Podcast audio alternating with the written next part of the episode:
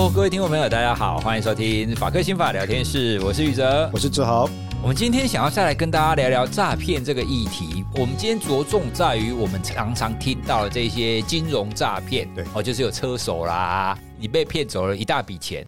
根据司法院的统计啊，这种诈骗的案件在台湾其实一年比一年还要更多，就年年上升啊。二零二二年跟二零二一年相比，总体案件是上升了大概两三千件之多哦。那大家也可以想象，你诈骗案越来越多，所以你那些检察官就必须要去负担这么大的案件嘛。对哦，所以呢，高层就只是说好，那越来越多，所以大家要加油啊，加油啦！大家要多承担啦，承担了哈。每次罗马是别人承担，这样子的一个情况，至少你应该也办过诈骗相关的案件，很多，越来越多。越来越多，到底我们可以怎么解？以及呢，这个检方他到底要怎么去承担这样子越来越多的案件？因为又不是他们愿意的，当然不是。可是本来他们所承担的案件就已经够多了，现在又要增加这么多这么复杂的诈骗案件，你可不可以跟我们厘清一下当中那些困难的脉络到底是什么？坦白讲，真的很困难。但是对于叫人家承担这件事情，我是从来不敢讲这种话。其实我觉得没有人自有资格叫别人承担，最好的方法就是自己承担了哈。所以确实我们在办这种案件的过程，会看到很多我觉得是令人心酸的脉络。怎么说呢？台湾目前哈淹没检方跟刑事法庭的案件有三大类：第一大类毒品，第二大类酒驾，酒驾，哎，酒驾哈。啊，第三大类呢，就是网络或电话诈骗。我们这边讲的这种网络或电话诈骗的案件、简讯诈骗的案件，通常都有一个平台讯息的平台，它以这个所谓三 C 作为终端机的方式，由一个集团通常在海外第二层、第三层的去拉拢群组，在里面释放讯息，或者释放出所谓的抽奖啦、优惠券啦、哈或者会员啦、特别的内部套利的消息等等。那在聚集了群组之后，通常他会有一种类似像马多夫式骗局的方式哦，他会给这些人第一个作为人头或者是集资的平台，收集资金的平台啊。第二个呢，当这些资金流过这些人头的账户的时候，他会留下一点点的红利给他们。殊不知，就在这样的安排底下，资金流向国外，最终当然就被切断了嘛，啊，造成金流的断点。在洗钱防治法里面很强调这个概念，造成金流的断点没办法追查，所以呢，诈骗款项的百分之九十九点九进入到最上层、第二层或第一层的诈骗首脑那边，但是实际留下来承担刑罚的清一色，全部都是提供账户、提供个资、提供身份证件或者在这些文件上签名的人。我们办到的都是这样案件。所以宇哲，你刚刚讲那个案件，我们目前有个很可怕的比率哈，它这些几乎是一个每个月的级数在成长，每个月可能都比前个月多几百件或上千件，所以一年下来，他可能今年的诈骗案件成量是去年百分之一百二十，哇，这样的情况。所以很多时候，对于这些第一线的检察官、法官来讲，他被淹没了。啊我记得我们在上一集正好提到这个情况哈，你就想象到说诈骗的事件其实对检方跟院方都是充满挫折感的事情，是因为你要治本，你要怎么治？台湾跟国外也没办法司法互助联合办，不容易啦，限制比一般国家更多。第二个是那些通常我们了解到来自于做这种网络诈骗的这个主脑或首脑，他需要透过层层的。金流、资讯流去往回追查，例如说，我们这边在台湾当地提供人头账户，让他集资过水的是第四层，第三层是他这个群组会有一个小的头头，嗯，第三层，第三层如果在台湾，说你运气好，抓到第三层之后，你要回溯第二层，通常就是中级指挥干部，他就在伺服器所在的那个地方，例如说柬埔寨、越南、泰国。又例如说，中国某个省市的打工园区、打工换宿园区，哈，很多时候各位如果看到这种广告，你要特别小心。第一层就是再从那个机房、伺服器跟绝大多数讯息平台的这个具体的发讯地所在，再转一层出去。它有可能在中国，有可能在菲律宾，有可能在意大利，有可能在澳洲。所以，诈骗是一个国际型的犯罪组织。但是问题是呢，在我们的院方跟检方没有能耐。这不是他们的错，而是事实上，我觉得任何一个国家可能都没有这种，除非跨国合作，否则没有这个能耐去拆穿这四层的结构，指向首脑，把首脑揪出来。其实你就会发现，院方检方能做什么？只有抓到第四层。为什么有这个压力呢？结构是这样的，很简单哦。假设说宇哲，像今天你被骗了，嗯，你汇了一百万，然后到我的账户里面，我们在同一个群组，这个群组的这个头头呢，就说：“哎，我们现在有一个重要的这个资讯，你只要花多少钱啊，加入会员，然后我们立刻给你一个讯息哦，然后你把款项汇到志豪那边，隔天我们就立刻会给你哪一支哪一支股票的什么东西，或者是哪一个特殊的讯息，会让你得到什么样的利益。”你相信了，你立刻汇了，不要说一百万了哈，你汇了三十万到我这边，在汇进来的那一刹那，根据统计是平均大概十五到十七分钟里面，它就已经从我这边被转走，转到第三层、第二层、第一层去了，所以这个金流很快就会到源头那里去，失去了被追寻的可能性嘛。可是在我这边呢，诈骗集团的惯用手法是作为他们的账户平台的工具人，他会。留在我这边，这次汇资了一千万嘛，宇哲汇了三十万，其他还有三三十个像你这样的人，我汇了一千万嘛，他就会留十万块在我的账户里面。他说：“哦，这个是给你的报酬，手续费，哎，手续费、红利、奖金，他会用各式各样的名目。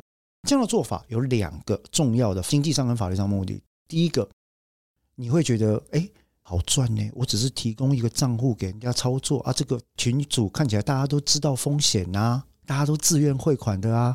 第二个，钱没有在我这边啊，所以我应该没有犯罪吧？前者强化了你作为工具的决心，后者强化你作为工具的法律地位。为什么第三层要这样安排你作为工具呢？因为他知道院方跟检方只抓得到志豪提供账户这件事情。所以在找不到正犯的情况底下，也就是不可能抓到犯罪集团首脑的情况底下，检方跟院方怎么跟被害人交代？就抓你啊！对啊，你如果来找律师，律师一定跟你说：“我跟你讲哈，你管他死活，管他首脑，你就追那个提供账户的人啊，你就跟他说他诈欺啊，他如果不还你三十万，你就不要跟他和解，告他，告他，这个告告到哪里去？告到检察官那边去嘛。”那检察官要结这个案子能怎么结？第一个方式，逼志豪付三十万还给宇哲，对不对？你觉得我提供账户的人有办法还三十个人三十万到一千万的额度吗？不行，因为你已经汇出去了，而且钱不在我这里，账户不在我控制之下。可是我刚刚说我被当成法律上的工具人，是因为什么？他确实留了十万块在我账户里面，这十万块的尾巴会被检察官跟告诉人论证成为，你看。你就是共犯，要不然为什么留钱在你账户里面？你就是诈欺跟洗钱加重罪行的共犯。是啊，是共犯啊。对啊，你一定会这样主张嘛？对啊。可是换到我的点，例如说，我最近真的接了非常多这种案件哦，来找到我的点，有终端的被害人，有汇钱出去的，也有账户被拿去用的。我就告代跟辩护律师我都做了，所以我就看到了这个情况。另外一种呢？账户提供给人的人，他一开始往往是因为他有重要的经济需求。嗯，坦白讲哈，这一类的人几乎清一色都是社会经济地位不佳的人。我没有看过一个家境小康或者是家境尚可的人去做这个事情，都是收入不太好，家里有大量的照护跟资金的需求，或者是小孩的生病需要钱，爸爸妈妈的照护需要钱。家里可能是先生或太太配偶的一方有严重的健康状况，他需要钱。那甚至有很多是认知功能不好的长辈，有一些是我们发现可能在公园或者是寺庙附近的游民。那对他们来讲呢，你去跟他说：“哎，阿伯，我给你几千块，啊，你身份证借我好不好？你健保卡身份证借我借，我帮你开一个口子，以后有钱的你比哦，好不好？好啊，怎么不好？”所以这一类人就是最后被人家吵着要钱的那一类人，你觉得他有钱可以还人家吗？没有。那这一类人典型的会想要证明自己不是加害人的方式，就是他会公开他的账户，公你看我到底都没钱啊。对啊。可是这时候检察事务官就会问，而且告诉代理人就会问说，为什么你账户里最后钱全部被移走了，留下十万给你？而且他给我的啊。为什么他要给你钱？我嘛唔知啊。你唔知道钱，你也跟他收，你是对啊？不对？你没有一点基本的公民知识吗？啊，或者是唔怕啊，你在欺负我？哎，啊，你成人啊，你要具有社会一般人的知识跟经验啊，你的抗辩显然违反一般客观理性人的知识抗辩，完全不足采。我嘛是红骗的啊！啊，你想要被红骗？你考折后人的时阵，你就是已经变共犯了，你敢知？我就是唔知啊。对，所以唔知是有罪的唔知，在这个时代，不知是有罪的。啊，好恐怖哦！你们这些知识分子给人家搞成这样。问题是哦。我们刚刚举的那个案子的脉络，其实大概我觉得可以描述或者临摹出这一类犯罪类型所面临到百分之八十到九十的困难了。对终端的被害者来讲，因为他手头也很紧，他讲的就是我的钱要拿回来越多越好，所以他会用任何的手段去把钱拿回来。那这时候能够挤压的对象只有谁？那个第四层的提供账户或身份证各自的人嘛。可是那个人自己往往也是弱势嘛。那这个时候，检察官为了要办这个案子，他一定就会讲，他说：“反正你收了诈骗集团的钱，最高法院跟任何的见解就认为你基本上车手、提供账户者、提领者，你们这些都是共犯。那我们法律上有一个非常特别的，我认为已经被严重滥用的规定，叫做共犯的规定。共犯的这个概念，在我们年轻的时候学习法律的时候，所有刑法学的教授都跟你讲说，要很审慎的认定，不是说跟犯罪有关系就是共犯，不是哦。”你要有犯意的联络，犯罪行为的分担。你要是一个谋划小组，像好像谋划小组，宇哲有没有看过一部 Netflix 的著名悬疑电影，叫做《纸房子》？有，那个就叫共犯。犯意联络，行为分担。对于某一个犯罪里面有一个首脑或一个首脑集团，赋予每个人不同的功能跟任务，达成一定的犯罪目标之后，对于利益进行均分的这种团伙，叫做共犯。现在演变到了情况是，司法已经扩张了共犯的认定方式。只要受害人很多，只要参与这个犯罪程序的人很多，基本上我都先当做是共犯在讲。为什么呢？因为我受够了你那些什么你不知道啦，你不懂啦，你很急啦，你不知道为什么有钱在你账户的答辩，你为什么不多念点书呢？很悲惨吧？啊！可是读了这么多书的院方跟检察官会有这样的想法，其实。我当然不是说他是对的，我要说的是，在案件的逼迫下，这是很正常的想法。因为乌塔车郎的想讲啊，从小到大，一个公民的基本知识，防诈的基本知识，不就是 A 不要随便签名，B 不要提供个资，C 不要提供证件，这三个基本的原则，难道不是从小就锻炼的吗？你怎么可能会不知道？人家的困境这件事情，有时候他就真的没想到了。所以在这样的情况底下，整个诈骗案件的脉络就会变成了一个非常非常很残忍、很可怜的状况，弱弱相残。哎，可是到这边啊，比如说志豪，你是一个第四层，你收了一千万，然后汇出去，可是我应该可以从你的账户里面知道你汇到哪里去啊？对啊，那我不就应该可以再抓到你上面那一个账户到底是谁吗？如果出了海外，有办法吗？哦，所以你刚刚讲那种国际组织，它的问题就在于，如果你汇出去的这个账号是在海外的，那我们基本上是抓不到的。宇哲，我跟你讲，百分之一万都会汇到海外去。我现在就直接跟你坦白讲，一定会到海外去。例如说，我的金流只要汇到中国、汇到香港、汇到澳门、转到意大利去，或者是汇到中国之后，我改成现在的这个所谓的数位币别。完全 untraceable 啊！不要说我们有没有能力去追了，这么多的案件量，这么多笔的被害人，你要怎么样去梳理这些金流？其实是 mission impossible。因为检察官人力有限，法官能力也非常有限嘛。那你要叫他们怎么调查？要找警察，警察不是要搜证吗？哎，警察已经是台湾的 Seven Eleven 了呢。你什么都要找警察，噪音要找警察，有垃圾要找警察，狗狗乱尿尿也要找警察。警察到底是什么？警察在大量业务淹没底下，在台湾这种很艰困的状况，你要他打电话去，然后去追说：“哎，你的银行会到哪里去？哦，会到那个深圳的广州银行，对不对？来，我现在要去深圳查案，你觉得可能吗？”对，我现在要打电话叫深圳的广州银行立刻给我发过来所有的交易资讯，你觉得可能吗？银行是受到很多法制规范的特许行业，它是不能够揭露当事人的资讯的。特别是你还是不同的司法领域嘛，所以也就是说，如果我虽然知道你把钱汇到国外哪一个银行的哪一个户头，可是呢，我们没有办法知道那个户头的所有人是谁。其实往往连出去都查不到，所以很多时候你看起诉书，他会写什么呢？据称，意大利裔的中国籍意大利人士 David 陈某，在透过菲律宾的某某人士联系到在台湾的黄志豪，提供账号，并对蔡宇哲进行集资式的诈骗。总共获利得到资金一千万元，然后呢，这个黄志豪居然以参与他人加重诈欺以及洗钱之犯意，提供账户之后获利了十万元，并协助该 David 陈某将资金汇出至不知名之账户。不知名东西呢？你可以看起诉书，很多他只能这样写。检察官懒惰吗？不是的，检察官也很想写清楚啊。坦白讲，但为什么这样子呢？因为第四层是他能掌握的资讯啊，而到第三层、第二层、第一层，那是一个国家等级才能够处理的资讯啊。假设如果是因为台湾要这种司法互助比较辛苦，可是如果比如说这种事情是发生在美国好了，那美国的诈骗它可能境外，比如说在中国，所以美国他们就比较可以调查这一种境外的这种金流了。也没办法。因为我刚刚讲过，银行是特许行业啊，哦，它受到巴塞尔协议跟其他的非常多国际公约的管辖，那所以很多时候银行对于各自的保护，它会视为它的第一要务。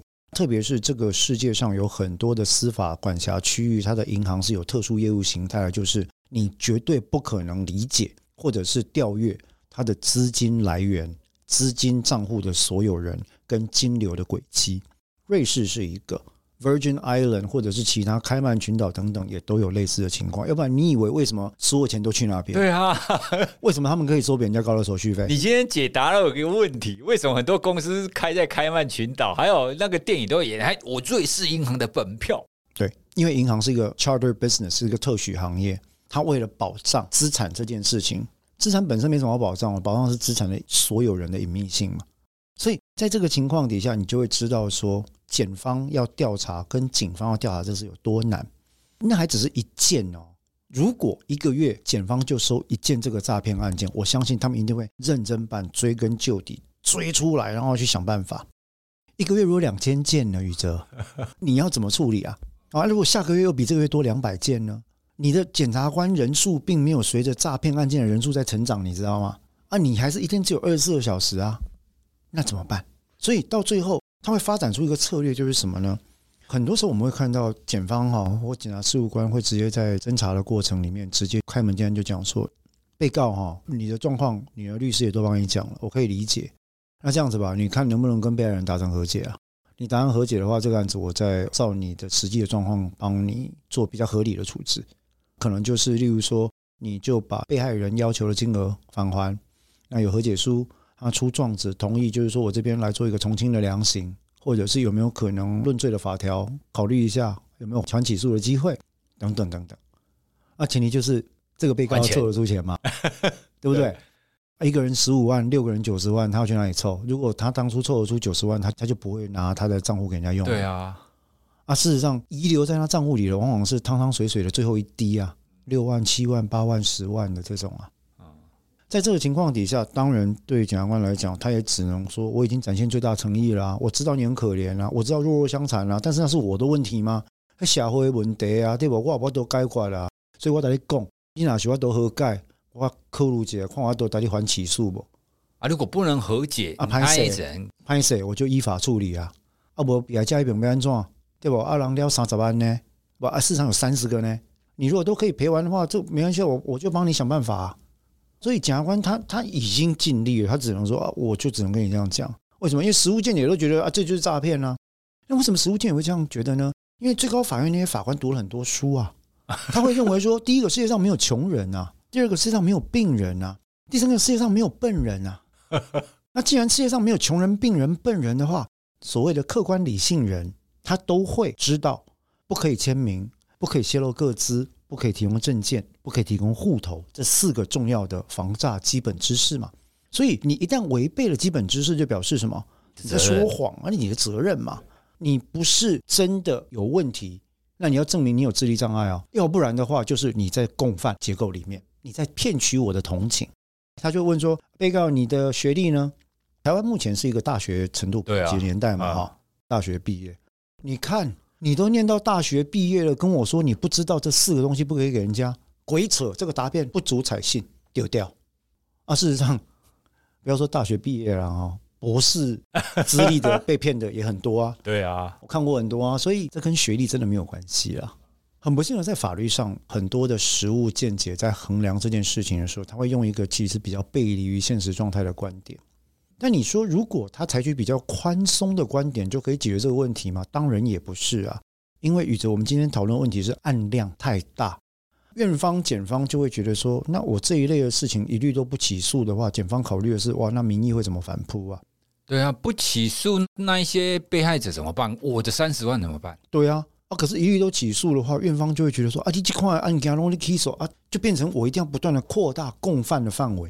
任何人都是共犯，你只要稍微 touch 到你就共犯嘛。那这个合不合法律？基本最初的一个原始精神，坦白讲是不合的。刑法有一个最后手段性跟最小范围性，要想办法限缩自己嘛，这我们都讲过了。但是呢，民意在民意情况底下，我若不这样做会出事情啊。对，所以我就必须要把这些人都判罪。啊，的喝文的这个西京判文的这个还拿会啊啊，判谁？你你的打底工啊，账户被后人啊你不懂。而且你看，我没有冤枉你，因为你账户里确实有十万留下来。哎，可是这样子啊，我们来设想一下，我们要怎么样可以让这种情况改善？假设假设我们不增加检察官人数的情况底下，那有没有可能像国民法官那种方法，我们组成一个专案小组，就专门的读书会，就专门负责这一些诈骗的案件？那理论上他们很熟，理论上他们应该知道说，好，那追大概应该要怎么追？那这样子是不是可以让这样子的案件的处理可以变快啊？你提到的是效率的问题，对不对？哈、哦，但是再高的处理效率也没有办法处理爆量的案件。OK，因为效率有它的一个边际递减功能，它有它的极限嘛。假设我今天在每个地检组成立一个反诈骗专股好了，这这些检察官我就说，你都不要有任何其他任务，你就专门办诈骗案件，你这股就诈骗专股。但是我要求你呢，每个人月结一百二十件到一百六十件。啊，你们都很熟，你们都反诈骗专家。我跟你说，我的资源好一样，每个人每天只有二十四小时啊。那你一个地检署能够匀出来做成一个反诈骗小组检察官，就是五个，就这几个，还有大检察组跟小检察组的区别。让澎湖就三个人，假设哈，你要怎么办？那我资源都给你嘛，好来，那你每个月 guarantee 要给我结掉一千件，可怜。对啊，这个已经不是效率问题了，这个是超越能力的问题，这是案源的问题。当你刚刚提到那个新闻说，有个司法院方的人士就是去讲说啊，你们地方法院要自己想想办法啊，检察官那边要想想办法的时候，就是我来告诉你们要承担的时候，对于这些基层的人，他就觉得说，我要怎么想办法？我要怎么承担？人力又不是我分配的，对不对？啊，一个法官、检察官办案，我要有书记官啊，我要有助理啊，我要有事务官啊，哦，那这些东西不是升检察官出来或法官出来就可以的呢？你还要整个人力配套，而且我的效率就这样啊。一天上班十二个小时，好不好？都不要领加班费哦。我一个礼拜上班七天，可以吗？我也就八十四个小时呢。八十四个小时，你觉得我能结多少案件？这样子一件分配下来时间其实也很少。对，那所以呢，有没有时间去听听看被告跟被害人真正的想法？其实不太可能了。你就会把它套入一个模型去解决这个案子，所以到最后司法就会失去了原本的功能。它不再是一个审判机器，它是一个压制模型的机器。就是说，我看到这个，嘣，就是这样判；看到这个，嘣，我就这样起诉。他们的电脑里面都有这种案件标准的起诉书、标准的判决书的样板在里面，最常用啊。而且很多时候，他们想要去套这个事情，哪怕证据有不一样的地方，我们人类的认知功能就是让我们很容易会想要说，不要去看那些不同的地方了。我们找出一样的地方，赶快这件事情处理掉。你看，我这个月要结一百二十件，啊，不会嗨啊，主任会定我。在这样的情况底下，整个诈骗案件压垮了警察，压垮了检察官，压垮了法官。对我们律师在办的时候也觉得非常的为难，因为我们第一线接触到被害人，查出了他的经济跟相关的困境之后，呈报了所有的证据，提出了合理的答辩之后，还是不能够突破实务的见解。不管怎样可怜，你碰到就是共犯这件事。当然，最高法院后来有一些不同的看法，但是还是少数派了。那对于我们来讲呢，我们看到身为第四层加害人，但实际上也是被害人这个弱势的困境，啊，他去跟人家号称啊，共同骗了被害人三十万，可是他自己其实几乎什么都没有，还要找律师，还要赔所有人钱哦。显然他就是一个戏子嘛。对，我们去跟检察官讲这件事情的时候，遇到很好的检察官，他就会说：“那你们想办法和解吧，我来想想办法。”遇到已经没有力气回答你的检察官，就说：“大律师，你不要讲那些了啊！你问一下你的当事人，如果他的东西是被偷的，我就采信了啊！如果是他自己交出去的，拍谁啊？那我把他兜了，就这么简单，一翻两瞪眼啊！对对不对？能不能怪检察官？我当然没办法怪他，异地而处，我当检察官也只能这样，要不然我怎么办？所以整个诈骗案的结构其实击中了台湾司法体系最脆弱的一环。那你说这是台湾独有的现象吗？我认为不是。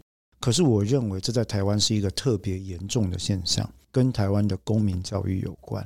就是你刚刚讲的那些反诈骗，你不能把你的个资交出去，这个概念吗？从小到大，我们教孩子的都是有几条基本的原则吗？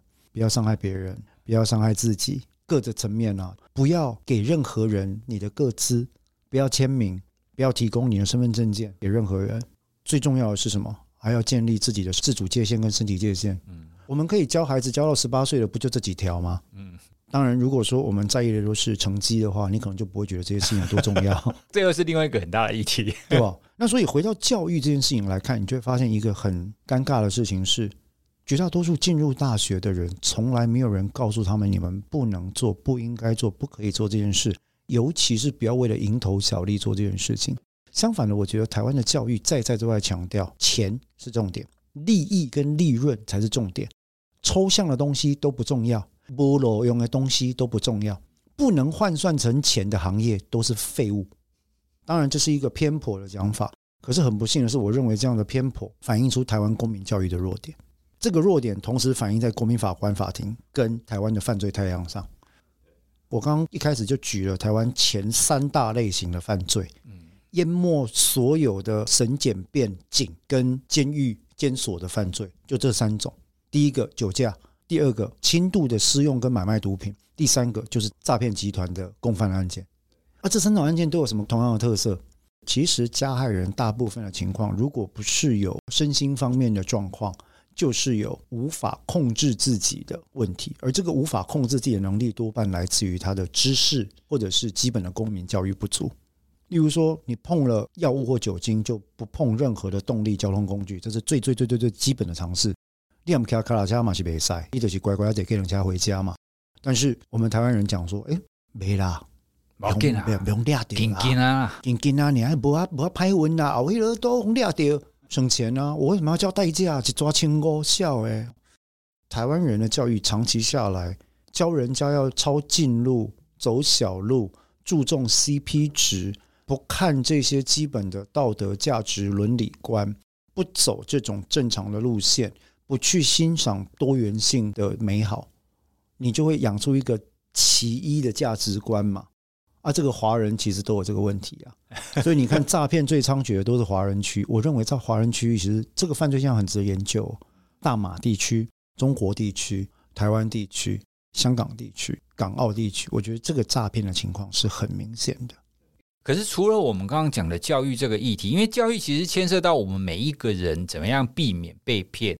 但是在另外一端，现在我们台湾的这种诈骗案件越来越多，我觉得一定程度的也是我们没有办法抓到那些第一层、第二层、第三层。对，好，那我们有没有可能突破这一点啊？或者是如果这是一个举世各国共有的问题的话，难道各个国家不会想要去解决这个问题吗？不然这个诈骗，我相信在各个国家都会越来越多啊。尤其是我们现在的网络的社群是越来越发达，我们的新科技越来越快，可以想见这样子的案件势必会越来越多。科技的发达确实促成了新形态犯罪的普及化跟效率化，这个是非常明显的态势。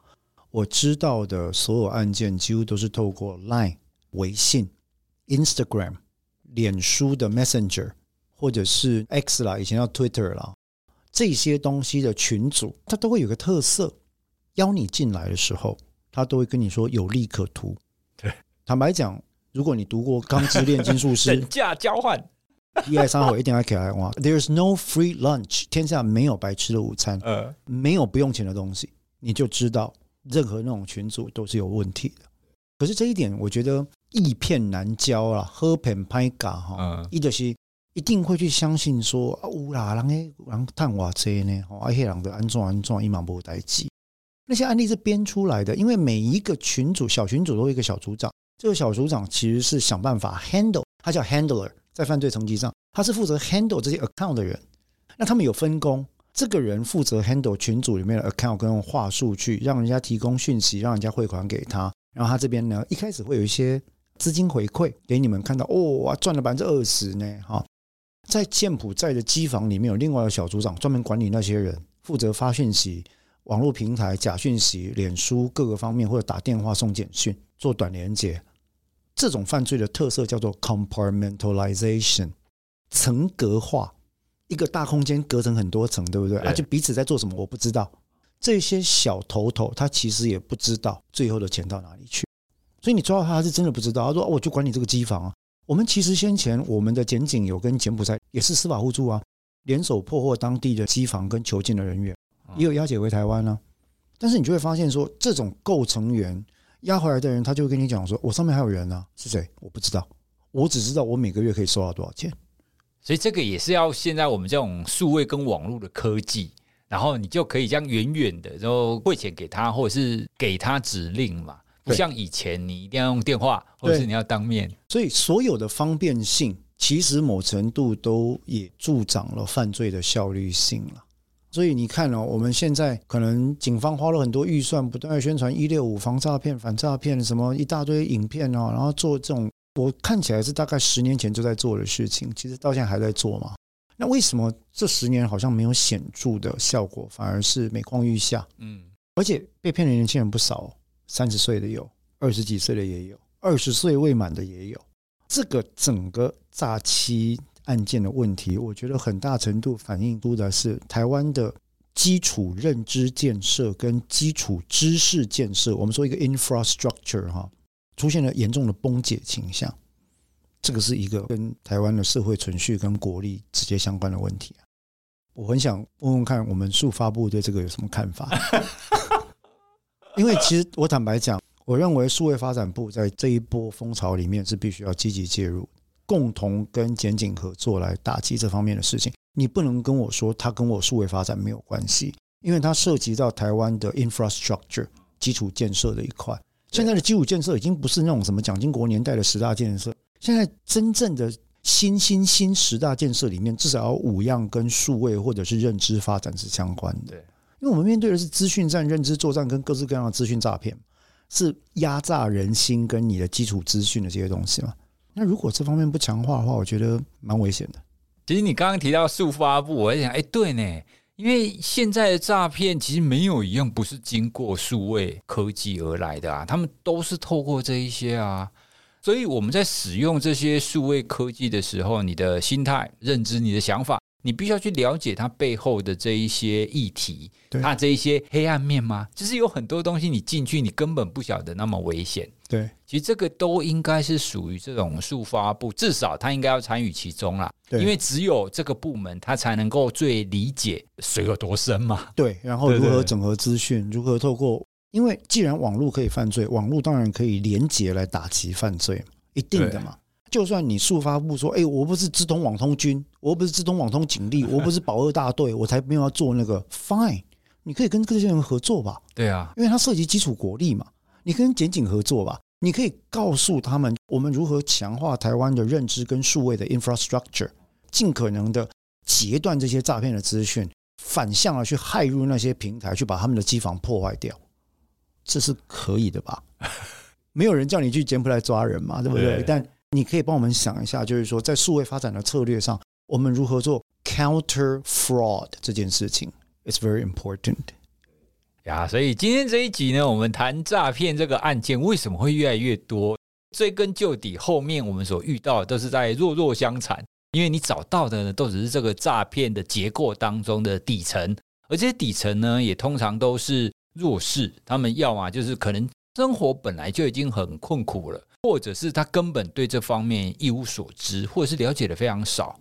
所以呢，你要解决这个问题，当然一部分我们刚刚也谈了很多了。我们每一个人，当然至少我们都要了解最基本的这一些知识。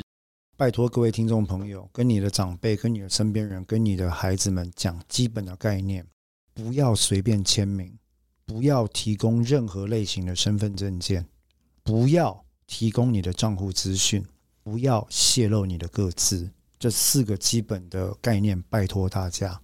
如果要这样做的时候，只要对方那个是不确定人别或者机关别或者用途别这三件事情的对象的话，以上的四项资讯都不要提供，要不然的话，你的系列嘞，我来讲，你告诉都要来催我。希望我们听众朋友不要因为这个原因去找志豪律师。对，我们希望跟大家碰面的时候都是很开心，开心。我们在做活动的时候是开心的。我们至少可以做到的就是我们自己哈，那希望我们大家都可以不要陷入这个诈骗案件的漩涡当中。对对，今天呢就跟大家聊到这里。如果大家对诈骗案件你有什么更熟悉的，或者是你知道有什么很特别的一个 case，都欢迎你可以来跟我们分享。那我们也会把你的留言传递给志豪律师。好，那么今天就聊到这里喽，谢谢大家，拜拜，拜拜。